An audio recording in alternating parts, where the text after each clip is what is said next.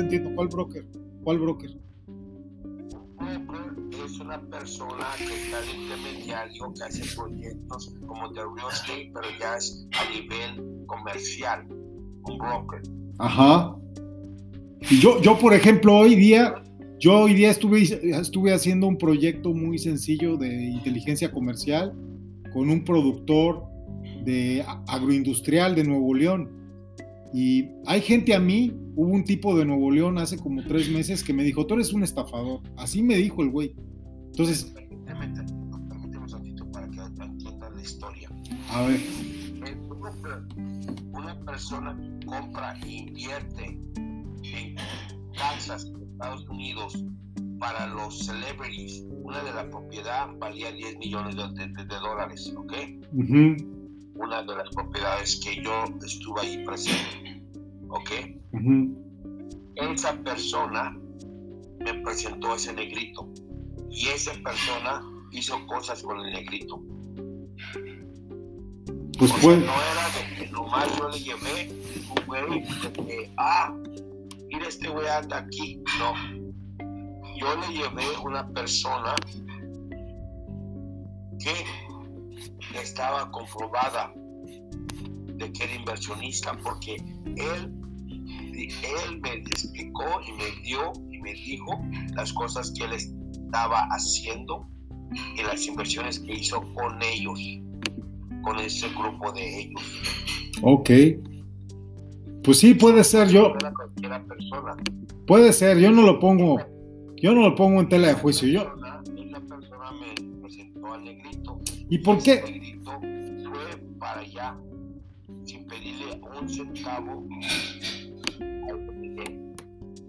Pues caramba, con el José Miguel siempre se vio muy codo conmigo. A veces, no es eso, a veces, a veces los contratos o los negocios no se cierran por personas intermediarias, por, por X razón, porque tienen un punto de vista diferente o lo que sea.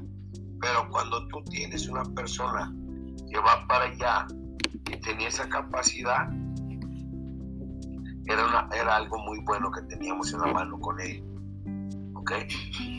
Pues se, se perdió, ¿eh? Se, se, perdió totalmente, se perdió tiempo, se perdió tiempo y dinero. No, al contrario. Pues sí se... Ajá. perdió la cara allí. Bueno, no, sí. Yo sí perdí tiempo, ¿eh? Yo te soy sincero. Yo perdí tiempo y perdí dinero. Es que, no, es que tú no entiendes cómo se funciona en, en cosas de negocios, en cosas de negocios. No, yo, yo, no, yo no sé hacer negocios. No, yo no sé. En cosas de negocios es si, este negocio no funcionó, esa persona era en serio y él sabe que nosotros éramos en serios, nomás que no, no, no coordinamos por los proyectos que íbamos a poner en la mesa, pero quizás a futuro se pueda hacer algo con esta persona porque él va a saber por certeza cuando fuimos a la reunión que esas personas eran serias. Y hasta cuando se hubo la reunión, todo fue pagado. Ok.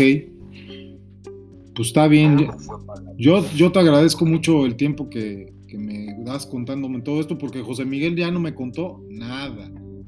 Y yo la verdad de las cosas me quedé con la idea de que era un estafador. Pero te estoy diciendo las vueltas que da la vida. Hace a mí tres meses, un tipo de Nuevo León me dijo que yo era un estafador. Yo le dije, ¿qué te he estafado? No, es que tú me estás ofreciendo unos negocios, me estás ofreciendo unos terrenos muy baratos, unas casas muy baratas. Bueno, te las estoy ofreciendo. Es que es una estafa. ¿Me has, me has dado un peso? ¿Me has pagado un dólar? ¿Me has depositado un euro? No. ¿A quién te dije que le tienes que pagar? A un notario.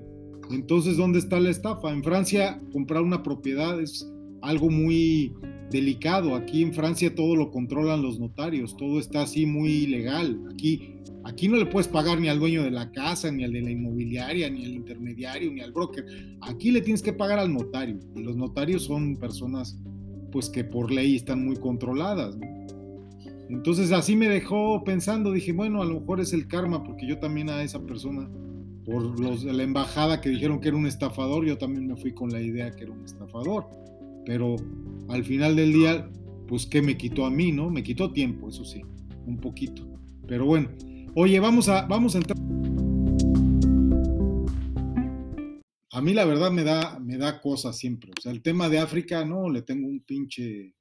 Es un prejuicio, o sea, en el fondo es eso, es un prejuicio. Exactamente. Lo que pasa es que estás siguiendo tú la, la, las ideas que, nos están influyendo de que ellos son, y hasta lo peor. Y sí, la verdad está peor la circunstancia que cualquier parte del mundo, pero eso no quiere decir que sean personas malas. Tú sabes que en muchos, y más con lo que acaba de pasar ahorita con los con, con, con, la, con el fútbol, ¿ya? muchos de ellos son de África son gente que ha salido adelante y hay, hay, hay futbolistas que, que agarran todos los cada millones de dólares, de euros y tú eres en tu teléfono que está la pantalla rota, pero allá a sus familiares y a, su pueblo querido los están apoyando, les dan millones y millones de dólares para allá. La necesidad es bastante. Yo creo que lo que, lo que no tenemos es de que no hemos tenido esa experiencia, ¿me entiendes? Es como nosotros. Nosotros como las personas de Honduras, de otros países, ellos han sufrido, ya cuando has estado tú con ellos, ya has estado allí, ya son personas igual que tú y que yo, y que son minorías, que desgraciadamente los han explotado y los siguen explotando hasta en este momento. Ahorita nosotros los estamos, los estamos poniendo abajo, al pesar de ellos, los estamos juzgando. No quiero decir que, que son unos santos, no, al contrario porque allí se como la gente de tiene mucha fama de que son estafadores, y, no nomás aquí, también a otros países, ya sí, la, la corrupción es, es bastante grande, Ajá. pero es, es es, el, es como nosotros también. ¿Qué tal es la corrupción para nosotros? Tú agarras un policía de, en México, tú por una mordida y ya lo sobornaste. Está muy fácil, un funcionario. Y allá es mucho más porque la necesidad es más grande. Y es algo que estoy tratando de traer allá, porque hay un mecanismo para, para acabar con la corrupción. Entonces tú te llevas, tú te llevas bien con la ¿Con la hermana del presidente del Congo? No, directamente con ella, pero sí hablo muy bien con ella, también con su hermano, he hablado, he hablado no más con ese país, con otros países, he hablado con la gente, con la gente de, que tienen que son funcionarios que tienen un título, un puesto muy, muy alto, pero te digo, o sea, no, no a ellos los trato igual que cualquier persona. ¿ya? Y, yo sé, y yo entiendo también de cómo los han explotado, los siguen explotando, pero eso es otra cosa que tienen que aprender ellos, porque ellos han de ser una nación, y lo que hicieron, lo rompieron en pedacitos pequeños. Claro. El país, pero el momento que ellos despierten y digan, vamos, vamos a unir todas las naciones africanas y vamos a tener un puesto que es algo que nosotros estamos influyendo por la parte de las, de, de, de las Unidas, ahí estando con, con, la, World Peace Community. Ajá.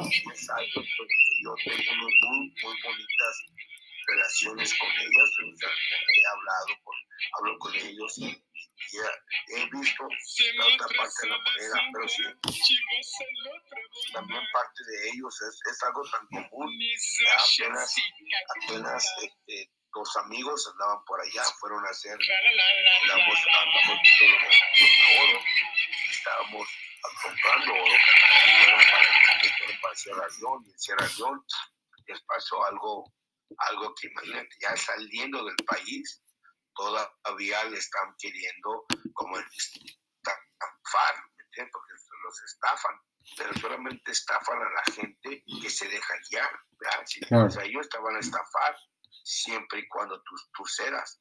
Pero si tú le dices, ¿sabes que No, pásame a la embajada, ahorita voy a hablar con alguien, ahorita lo, te, lo voy a hablar al, vicepresidente. Sí, porque hubo una situación ahí con José Miguel en Barcelona de la estafa 400, algo así, ¿no? De los cuates estos de allá de Nigeria.